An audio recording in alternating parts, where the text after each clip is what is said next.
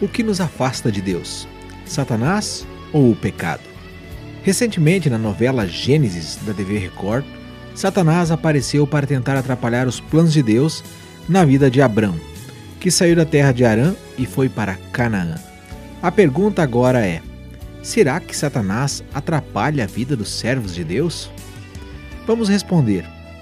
Quando Adão e Eva pecaram, Satanás usou de argumentos. Sim, nesse sentido, ajudou a atrair o homem e a mulher a se afastarem de Deus. Veja que o culto a Deus será retomado após o nascimento de Sete, conforme nos diz Gênesis 4:26.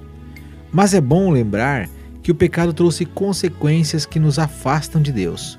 Logo, Satanás não tem o poder absoluto sobre o pecado. Ele originou ao se rebelar contra Deus. Todavia, não é onisciente, onipresente e nem onipotente.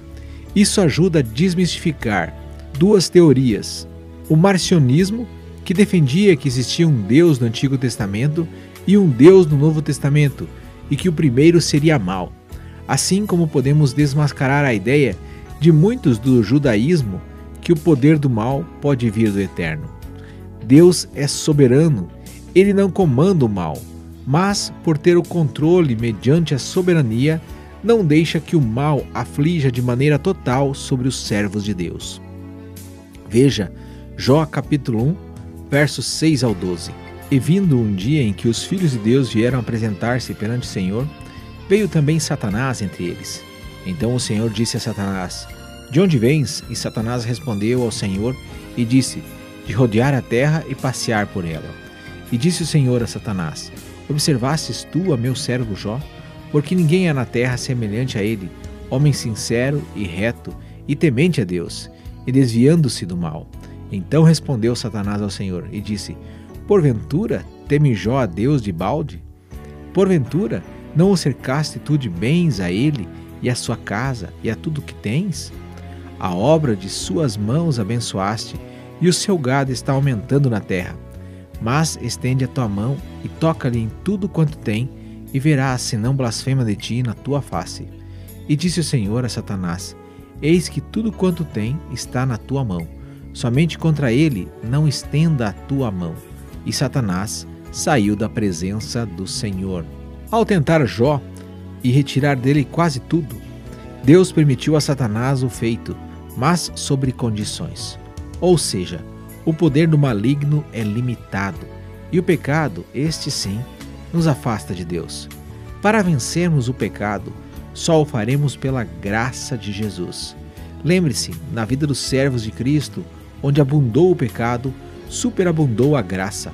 Logo, não vivemos em pecado e, mesmo que o mal tente nos afligir, seremos vitoriosos se estivermos em Cristo. A oração que faço hoje é que, em meio às dificuldades impostas pelo pecado, possamos nos lembrar que em Cristo e pela Sua graça seremos mais que vencedores em Cristo Jesus. Reflexões de Arcade.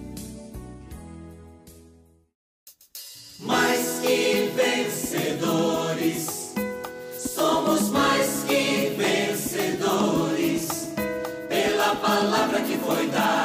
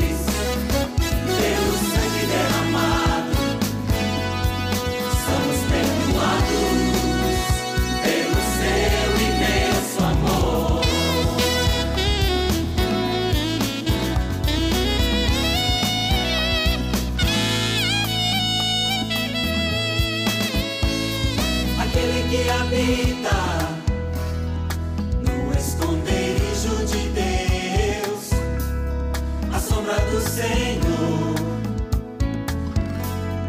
descansará. Oh, oh, oh, mal nos sucederá, praga nenhuma nos alcançará. Anjos do Senhor estão neste lugar, preparados para